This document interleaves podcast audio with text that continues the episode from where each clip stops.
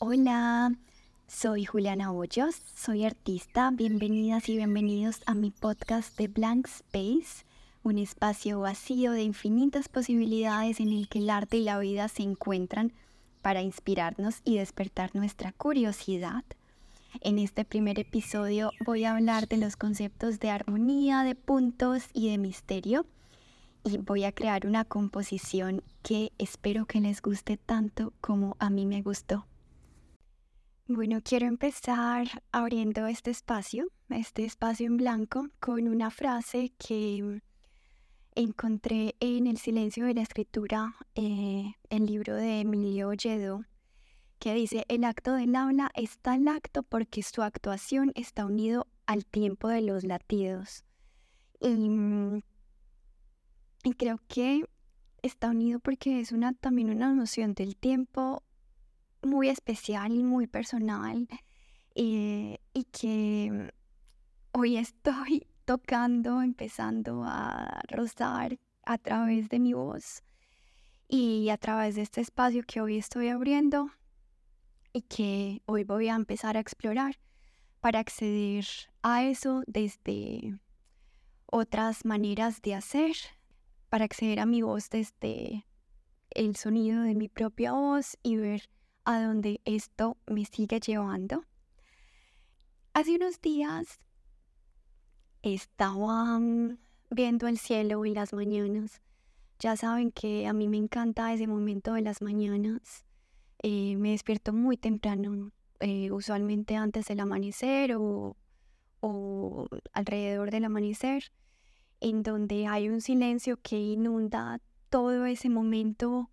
y todo el espacio, los ritmos de la ciudad o bueno, donde, desde donde estemos apenas, como que mm, empiezan a sentirse. Y justo me estaba tomando un café en el balcón de mi piso, de mi apartamento. Y me detuve mirando al cielo porque estaban los pájaros volando en unas en múltiples direcciones.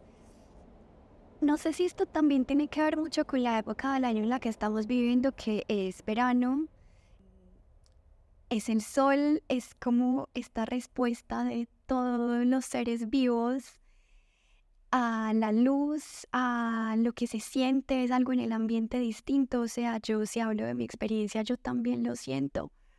Mm, además porque los días empiezan muy temprano y también terminan muy tarde. Y justo en esta hora de la mañana se concentran muchas aves, pues es un tipo de ave, realmente no sé cuál es, pero se concentran a volar en fragmentos del cielo y hacen estas formas que mm, voy a intentar describir las formas circulares, pero también van en múltiples direcciones y mm, les digo que yo alcancé a contar, habían unas más de 50 aves y estaban como divididas en fragmentos, o sea, cuando nosotros miramos el cielo, es muy, o cuando miramos un espacio grande, ¿cierto? O sea, lo que podemos percibir y también como en, este, en esta inmensidad que nos provoca este espacio, como es el cielo, percibía que estaban como a diferentes distancias, porque uno, porque sentía los sonidos más cerca y otros mucho más lejanos, pero también porque las formas se hacían como más coherentes para mí. Pero bueno, en sí como que estaba disfrutando de estas composiciones que estaban creando en el cielo esta cantidad de aves y mm, de un momento a otro también empecé a mirar la palma de mis manos. En este momento la estoy mirando, la yema de mis dedos. Y estoy viendo que en la yema también hay una especie de líneas que hacen parte, obviamente, de la textura de la piel y que, bueno, voy a intentar eh, describir, que salen como de un centro que no es un centro definido, pero se va como moviendo alrededor de el espacio como de la yema de los dedos, como en,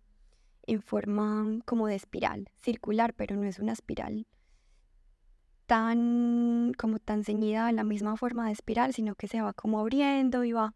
incluso veo como algunos como ríos, unas vertientes que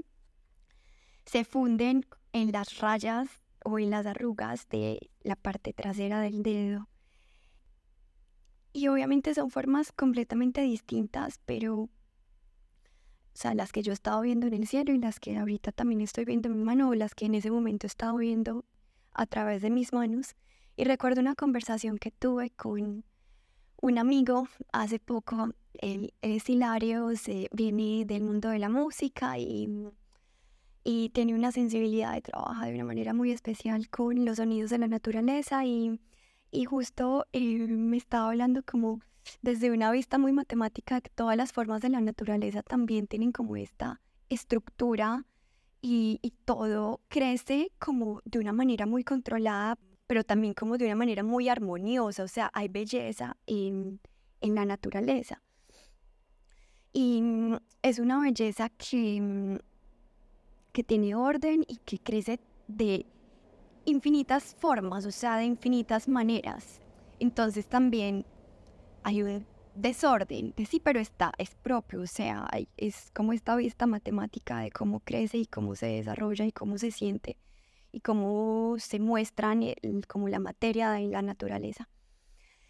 Y sí, él hablaba de armonía y yo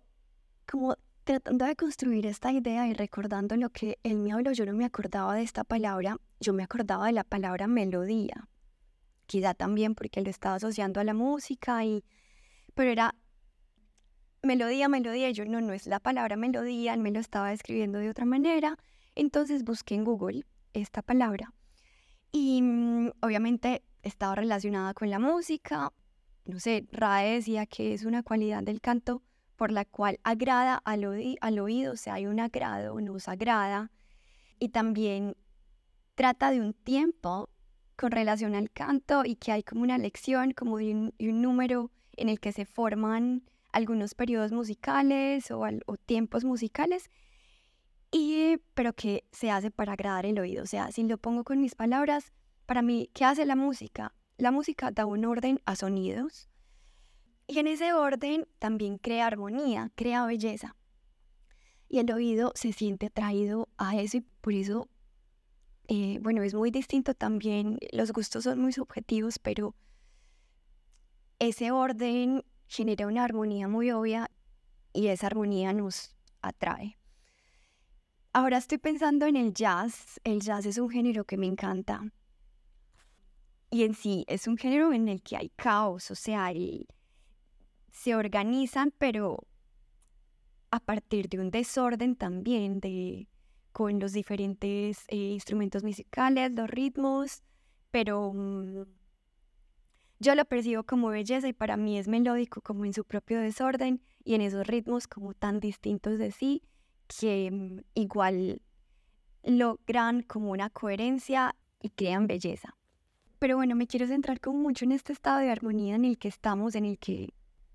que está también en la naturaleza, pero que no quiere decir linealidad y orden desde un significado de manera como estricta.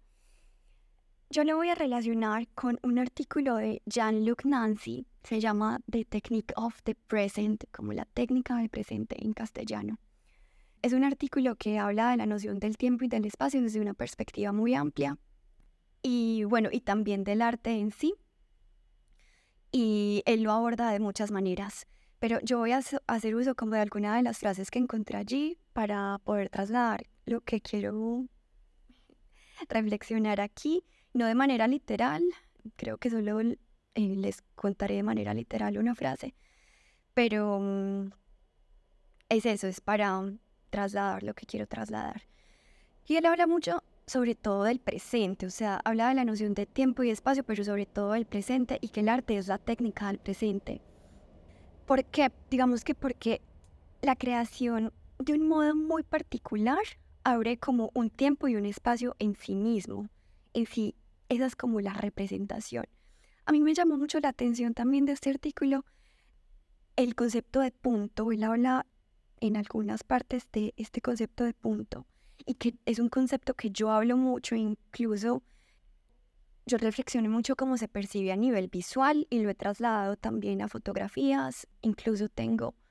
una publicación, bueno, un boceto de una publicación que se no, titulé Un punto en el cielo. Y es que,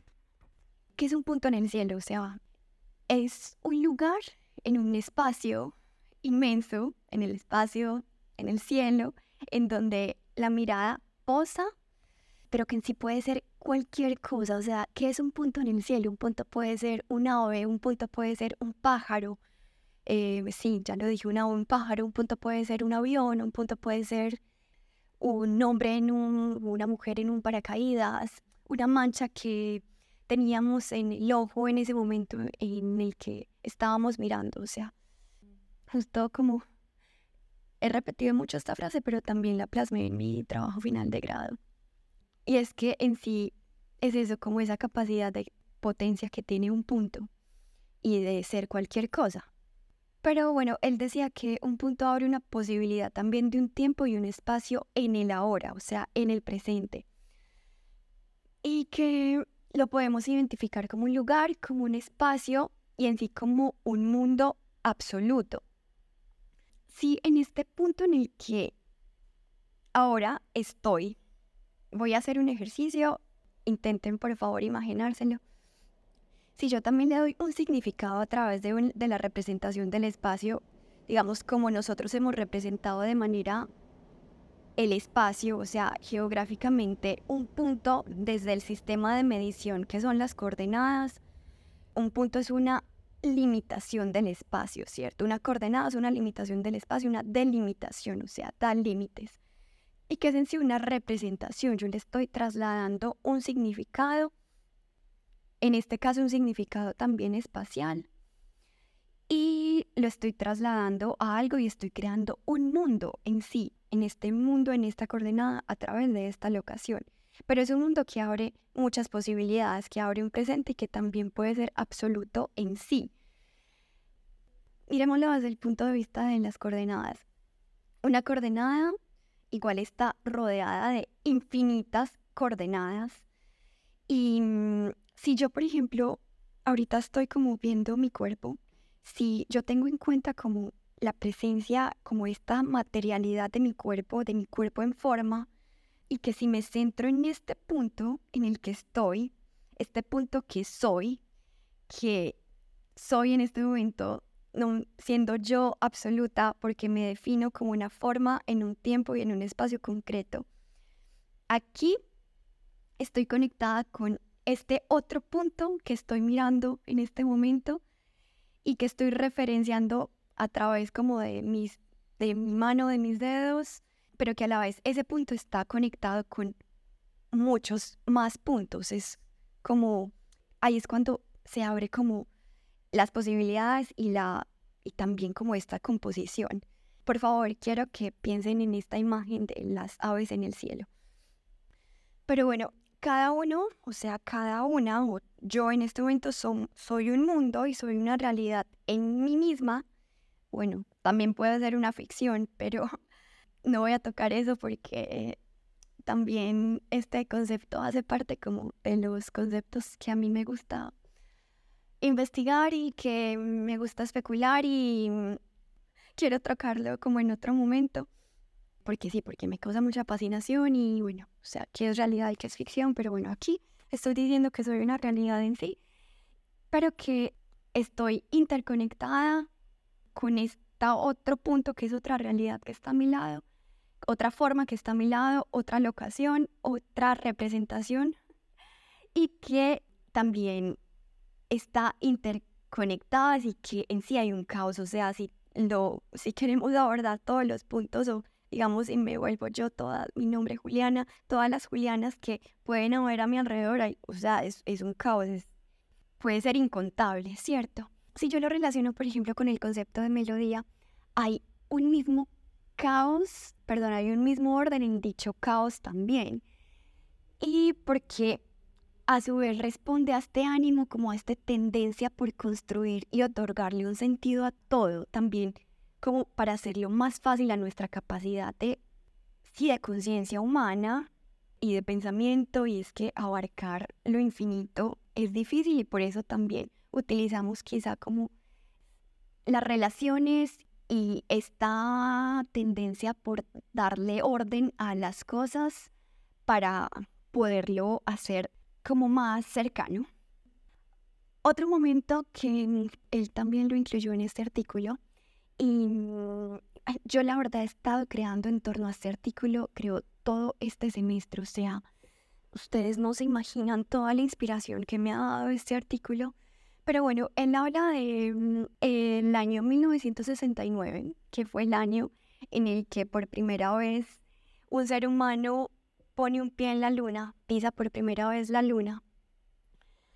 Y me encantó esta frase, esta sí se las voy a decir literal, que dijo que el cielo dejó de ser celestial en ese momento. Y mm, es porque de alguna manera lo trajo a nuestra propia percepción, como al percibir de una manera más cercana y que a su vez accedemos a un espacio y a un tiempo al que no habíamos accedido antes, eh, por esta misma noción de distancia corporal y de materia y de, y de posibilidades humanas también. Y me encantó también porque lo describe como si hubiese sido un antes y un después, pero que igual sigue teniendo y abarcando un misterio absoluto porque mm, sigue siendo un espacio inalcanzable para nosotros, una forma inalcanzable. Quiero como un poco reflexionar sobre esto de el misterio absoluto y aquí sí creo que cabería la palabra absoluto, a pesar de que huyo de ella. Yo cuido mucho las palabras porque encuentro muchas contradicciones en las mismas. E incluso vuelvo a mencionar como algo más que dice el silencio de la escritura, que en sí las palabras se dicen, las palabras no dicen, las palabras se dicen, hay un límite y también hay un obstáculo también para la misma expresión. Pero bueno, recuerdo que él también decía como una fecha se dice a sí misma, o sea, esa fecha se dijo a sí misma y que es muy difícil por eso cerrarla porque es que hay misterio. Quiero hablar como esto de misterio absoluto, o sea, si describo esta palabra que puede ser también un oxímeron, un oxímeron es una figura retórica, retórica que juxtapone conceptos, o sea, los pone, pone conceptos diferentes, con significados diferentes en una misma frase, en un mismo lugar. Absoluto, por ejemplo, es algo cerrado, es algo quieto, es algo limitado, pero es que en el misterio hay total abertura, es totalmente abierto, es totalmente desconocido. Entonces es una contradicción que puede dar sentido y que también comunica como esa paradoja de digamos, de, de, la luna o del cosmos o de, también de este universo mío de inspiración y que ahorita estoy usando para atar estos puntos que estoy queriendo atar a través de mi voz. Pero mm, que sí, o sea, me gusta, me gusta cómo suena esta, este misterio absoluto y yo creo que yo uso mucho la figura de oxímeron, incluso yo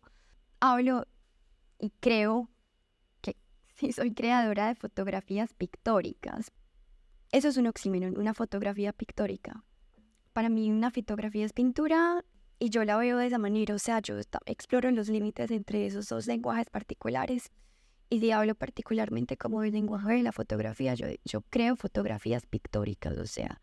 otro ejemplo de oxímeno puede ser la noche blanca. Estoy como dándole estos ejemplos para que puedan también entender de otra manera lo que quiero compartir con misterio absoluto. Y es que es eso, para mí el cosmos es eso, es un misterio absoluto y porque está demasiado lejano de nosotros. Y si yo lo relaciono con el punto que veo en el cielo, ahora estoy mirando el cielo, puedo estar viendo puntos en ese cielo, puntos en movimiento. Si yo lo traigo también a, a reflexión como la capacidad que tiene la mirada a pesar de la distancia física que nos separa de ese punto que estamos viendo en el cielo, esa forma que estamos viendo como un punto, porque la distancia es muy, muy larga, sí, como en términos de materias no tenemos acceso por nuestro cuerpo a, a eso y ¿qué hace nuestra visión en ese momento? En conjunto con nuestra imaginación, lo que hace es especular, es crear y también relacionarlo con contenidos que ya tenemos interiorizados, sea por nuestra experiencia o por la experiencia presente, o sea, ese momento particular que estamos viviendo, en donde los estímulos que están como envolviendo la experiencia nos hacen relacionarlo con algo, por ejemplo, o sea, identificarlo, definirlo con algo. Entonces, acabo de escuchar una ave, entonces yo, si yo estoy viendo un punto en el cielo, que voy a decir, listo, son aves porque estoy escuchando el canto de una ave y su sonido. Porque, ¿Por qué? Porque está cerca de mí, es lo que mi sentido de la escucha es lo que percibe. No sé si lo pueden escuchar y oh, en la edición de este audio lo van a poder escuchar. Pero bueno, yo entonces defino ese punto que veo en el cielo a través de mi escucha y digo que es un pájaro pero en realidad puede ser cualquier cosa. Pero bueno, sí es eso lo que también les decía antes, como también es nuestra necesidad de darle sentido a todo eso desconocido, de darle sentido al misterio por esa inclinación al orden, al orden y a la melodía a la cual queremos exponernos y que buscamos también de manera instintiva, de manera orgánica, que igual vive en la naturaleza, Mm, y, que también está nuestra propia naturaleza humana. O sea, otra vez vuelvo a la yema de los dedos. Y eso es un solo ejemplo de cómo estamos creados armónicamente y cómo nuestro cuerpo funciona de manera tan armónica con todos sus órganos, sus, em, sus partes. Bueno, no sé si de todo lo que dije sale algo. Quizá también es un intento por componer, porque yo creo que yo también compongo sin intención y mm, quizá hay redundancia, pero no pretendo nunca desde el inicio llegar a un resultado. O sea, y esto también me recuerda como a la lógica de la intencionalidad de la que habla Andrea Soto en su libro Performatividad de las imágenes, en donde ella habla como de la lógica de la representación. Y es que como que esta lógica de la intencionalidad está dentro de la lógica de la representación y es como esta mirada, esta voluntad que está totalmente dependiente a un resultado y que mira un resultado y que como está, toda la acción está tan pendiente de ese resultado, lo que cierra son las posibilidades. Y yo me pregunto, o sea, ¿cómo vamos a trascender lógicas que no están funcionando en el ahora, dinámicas que no están funcionando en el ahora? ¿Y cómo vamos a proponer nuevas maneras si desde el inicio nos cerramos y nos, y nos fijamos en un solo resultado? Y vuelvo a la poética del misterio de la que les hablaba, a la poética de ese punto en el cielo sin definición alguna y esa capacidad que tiene de ser cualquier cosa. En el misterio también hay mucha belleza y yo creo que dejar abierta nuestra capacidad de creación de ilusión, de ficción, de posibilidad. Es una manera también de contrariar a esa lógica de la representación, a esa lógica de vivir, si nos vamos con ya con palabras como un poco, si nos salimos de las palabras del lenguaje del arte y si nos eh, lo ponemos aquí en la vida. Hace unos meses estaba viendo unos videos, no sé, me puse a veces, eh, me gusta buscar más referentes artísticos y y justo me encontré con Prudencio Irazábal. Él hablaba de como de esta seducción también de su propio trabajo y que no está en relación como a la noción de belleza, sino a la de la atención. Eso es lo que a él como le preocupa. Digamos que no dar un orden como en relación a las causas y a los efectos, lo mismo como, digamos, si yo lo traslado también a, a mi trabajo, o sea, a mis procesos de trabajo, siempre están abiertos a los accidentes, abiertos a lo que pueda pasar. Entonces, si reconocemos esos puntos o los dejamos sin reconocer, allí ya hay una posibilidad en donde la atención puede entrar,